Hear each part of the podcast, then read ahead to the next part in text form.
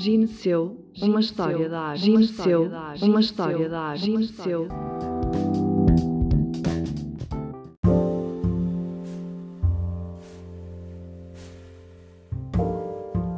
Gineceu, uma história da arte é um podcast produzido por Manuel Argreaves nos conteúdos temáticos, Cacilda Pereira na realização técnica e edição do som e Rita Câncio no design gráfico.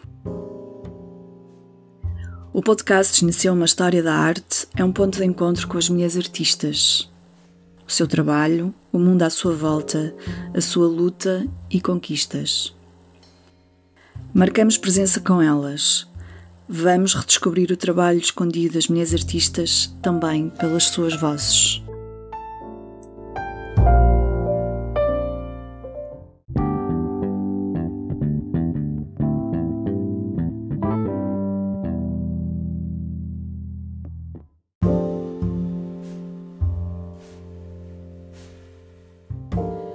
Tema do primeiro episódio deste podcast, Gineceu uma História da Arte, é Aurélia de Souza, uma das pintoras portuguesas mais conhecidas. Redescoberta por estudos posteriores, faz a transição para o século XX e inicia o processo da modernidade em Portugal. Estamos numa época em que as mulheres sofrem grandes constrangimentos na sua liberdade, havendo, no entanto, passos para uma libertação que se anuncia com os primeiros eventos organizados de emancipação e direitos das mulheres.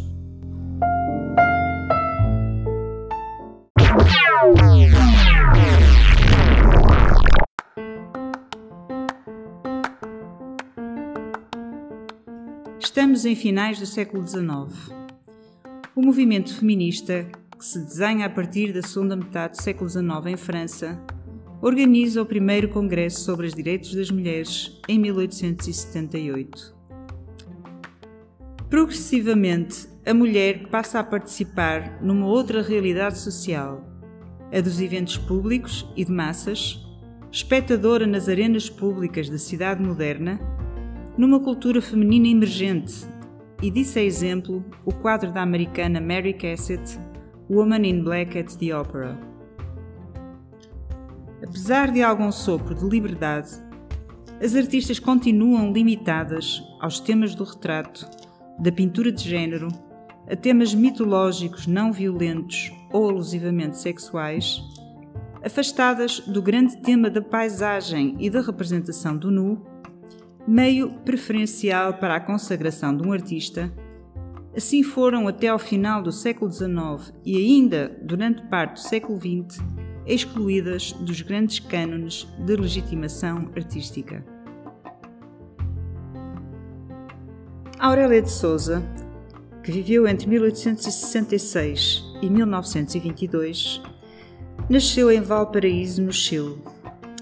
A família regressa passados três anos e a sua vivência futura desenvolve-se na Quinta da China, propriedade adquirida pelo pai com vista única sobre o Douro que utiliza com a sua irmã Sofia como ateliê e oficina, centro nevrálgico da comunidade familiar e objeto de representação dos seus quadros.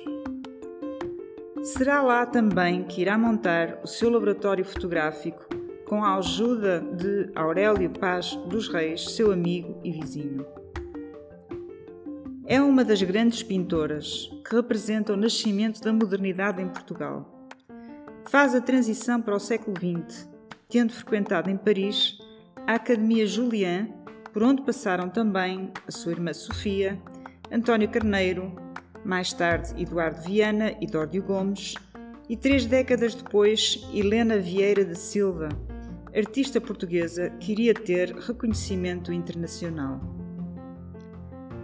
Durante estes dois anos em que andou por Paris, entre 1899 e 1901, beneficiou do privilégio que permitia às alunas dessa academia desenharem a partir do modelo nu ao vivo. Embora esse modelo fosse com frequência uma criança e estivesse parcialmente vestida, como é representado no quadro da pintora russa Marie Bashkirtsev, que Aurélia admirava.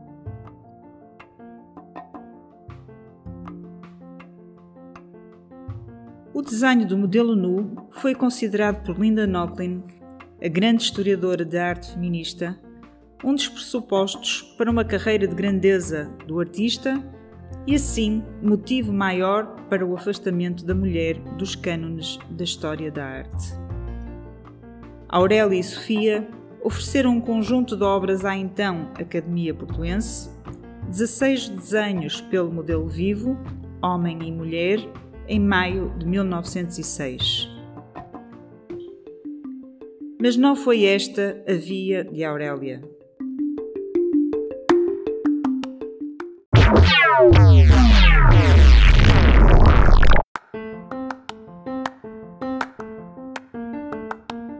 Percorreu muitos temas, numa indagação constante do sentido da pintura, mesmo aqueles que não eram vistos com bons olhos pela sociedade burguesa. Nos seus notáveis autorretratos, dos quais se destaca o autorretrato de casaco vermelho, desenvolvido durante a sua época de Paris, trabalha questões ligadas à identidade da mulher e da artista, numa época de incertezas para aquelas que escolhiam esta via. Numa carta enviada à sua irmã Luísa, escreve: Vou entrar num concurso, mas não me dá palpite. Entram muitos homens e quando eles entram, as mulheres ficam de lado. A pintura no ateliê é um exemplo paradigmático deste universo de dúvidas vivido por Aurélia. Uma luz dourada emana de uma pintura dentro da pintura. Pousada num cavalete, uma paisagem naturalista ilumina o ateliê, deixando às escuras uma mulher prostrada sobre uma mesa. Quantas dúvidas e incertezas sobre os caminhos a seguir! E essa vontade de ir para lá do que lhe era permitido, num país acantonado e fora dos circuitos da vanguarda europeia impedida de viajar pelo despoltar da guerra, expõe pela primeira vez na Sociedade Nacional de Belas Artes em Lisboa em 1916. Columbano Bordal Pinheiro, à época diretor do Museu de Arte Contemporânea, vê o quadro e compra-o para o museu.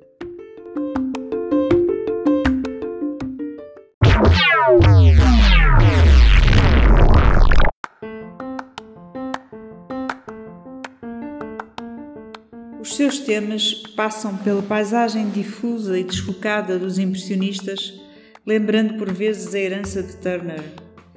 A pintura de género que anula o detalhe a favor da pincelada solta e impressiva. E temas religiosos tratados com grande liberdade, como expressa em Jezebel, devorada pelos cães por ordem de Jeú, na representação da figura da mulher insubmissa à mercê da força destruidora dos cães. É uma pintora maior num contexto de um país ainda protomoderno, pouco complacente com as mulheres que se arrojavam a aventuras além da pintura decorativista. Não posso admitir que uma mulher seja uma escultora ou uma pintora. Reação de um amador numa tertúlia artística, relatada por António de Lemos em 1904 nas suas notas de arte, revela o espírito retrógrado que se vivia na época em Portugal. Apesar de tudo, Aurélia fez da pintura o seu modo de vida. Expõe com a regularidade persistente dos que sabem que têm uma missão a cumprir. Academia Portuense, Misericórdia, Palácio de Cristal, Sociedade de Belas Artes de Lisboa e Porto, colabora em revistas, dá aulas no seu ateliê da Quinta da China e teve reconhecimento entre os colecionadores, tendo ocupado o segundo lugar nas vendas em 1918 na Sociedade Nacional de Belas Artes. No seu trabalho, confluem diferentes polissemias e na sua tessitura mundos contraditórios estão presentes. O da paisagem naturalista, linguagem dominante no país da época, a que acrescenta laivos impressionistas, o elemento feminino, símbolo de amor e sacrifício no autorretrato vestida de Santo Antônio, santo que morreu no dia do seu aniversário, encenado a partir de fotografias de si mesma, e uma pincelada gestual mais solta, advento de uma modernidade que está para vir e que Aurélia já intuía.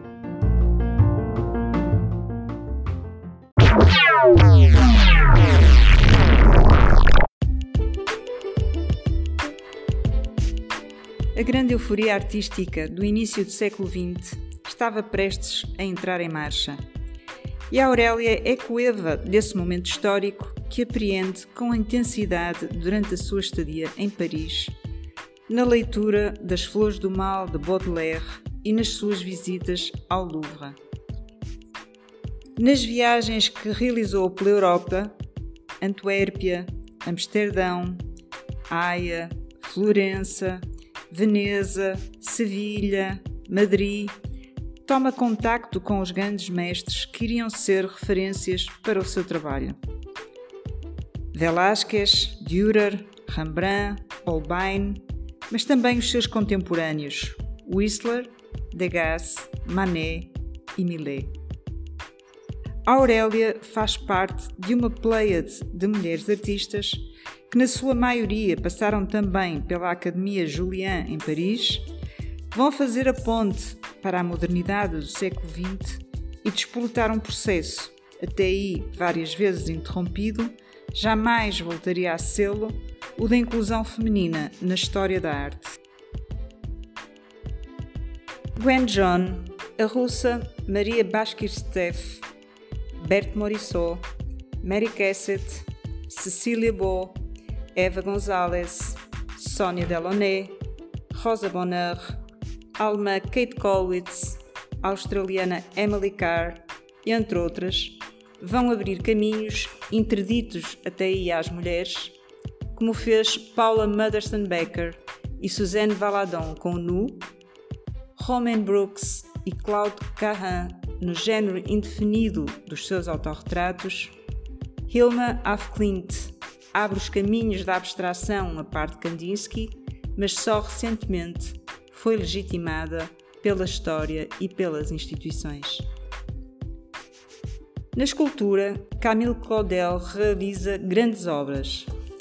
Ligada a Gwen John pelo mesmo amante, o escultor Rodin, é mais tarde internada pelo irmão e termina a sua vida num hospício.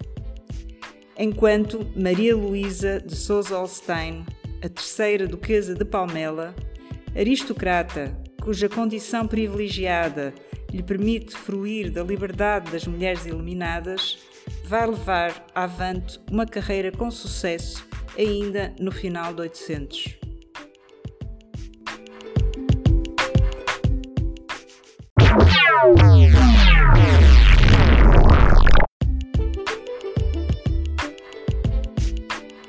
A sua vida foi inteiramente dedicada à pintura, paixão maior que a fez renunciar ao casamento e à maternidade. Em diário ficcionado pela historiadora Maria João Ortigão de Oliveira, na sua viagem para Paris, escreve: Não tenho luz suficiente para ler, estou um pouco secada com a viagem e volto para aqui. É mais fácil escrever sem luz. Estava a olhar para o meu companheiro de viagem, que tem um belo rosto romano transmontano, a pensar num retrato, sem mais aquelas lembrei-me do C. Há que tempos que isso não me acontecia. Achei graça. São tão diferentes que até dá riso. O C era fino de feições e delicado. Este é mais para o tipo brutamontes, mas o nariz tem alguma poesia. Por que fui pensar nisso? Se calhar porque sair do Porto me permite fantasias, como por exemplo abrir o cofre onde há tantos anos enterrei a minha juventude, a minha esperança de ser uma pessoa normal, o melhor de mim. A mamã diz que tenho cabeça de homem, corpo de mulher e inteligência de artista. Pois foi essa cabeça de homem que obrigou o corpo de mulher a desistir de uma situação que estava condenada pelo bom senso sem exceto os dois, onde iria parar o caso de amor. Todos sabemos que ele é eterno enquanto dura, como diz o outro, mas depois, Sujeitar-me à caridade das manas, ricas, a mim e aos meus filhos. Já bastam os livros do Dickens e da Jane Austen que falam destas coisas, uns mais trágicos e outros mais cômicos, mas todos muito tristes. Mesmo assim é fácil falar. Sei muito bem, passados estes anos todos, o que me custou fazer de forte e abdicar do resto. Salvou-me a tal inteligência de artista de que fala a mamã, e foi a ela que me agarrei, a ela e ao trabalho, porque sem esforço o dom é uma anedota. Vejam a russa Bashkirtsev, tanto dinheiro, tanta prosápia e tantos talentos, e o que ela trabalhou na Academia Julian, que é para onde eu também vou. Para ser artista de mérito não há outro caminho. Deus me proteja e já agora sei, amor da minha vida, que nem suspeitaste da metade, protege-me também, lá onde estiveres.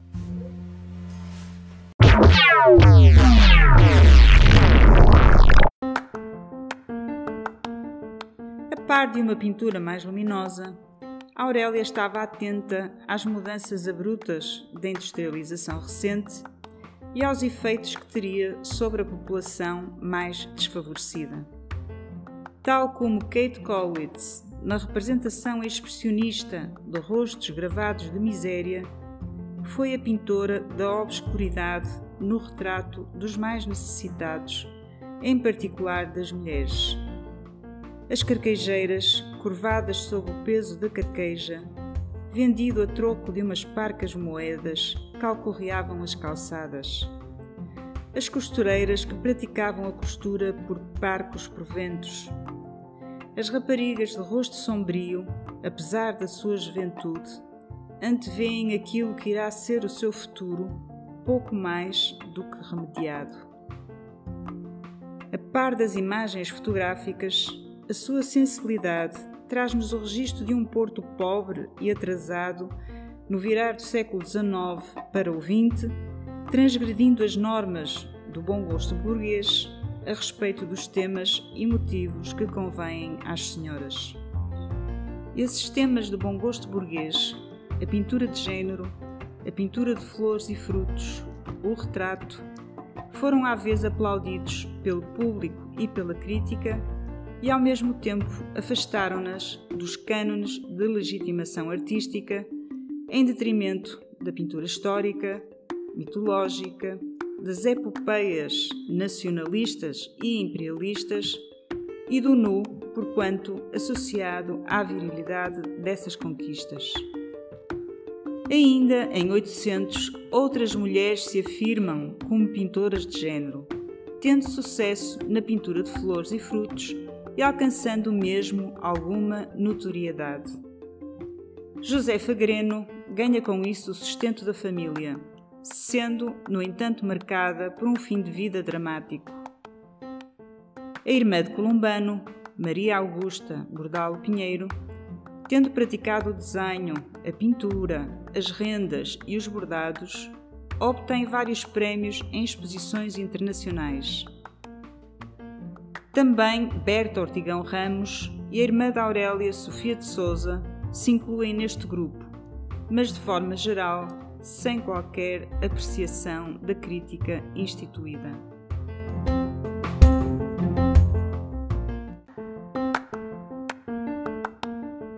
O século XX irá avançar a passo lento neste processo. Pese o facto de, a partir daqui, sem atos nem retrocessos, para uma história da arte mais justa e igualitária.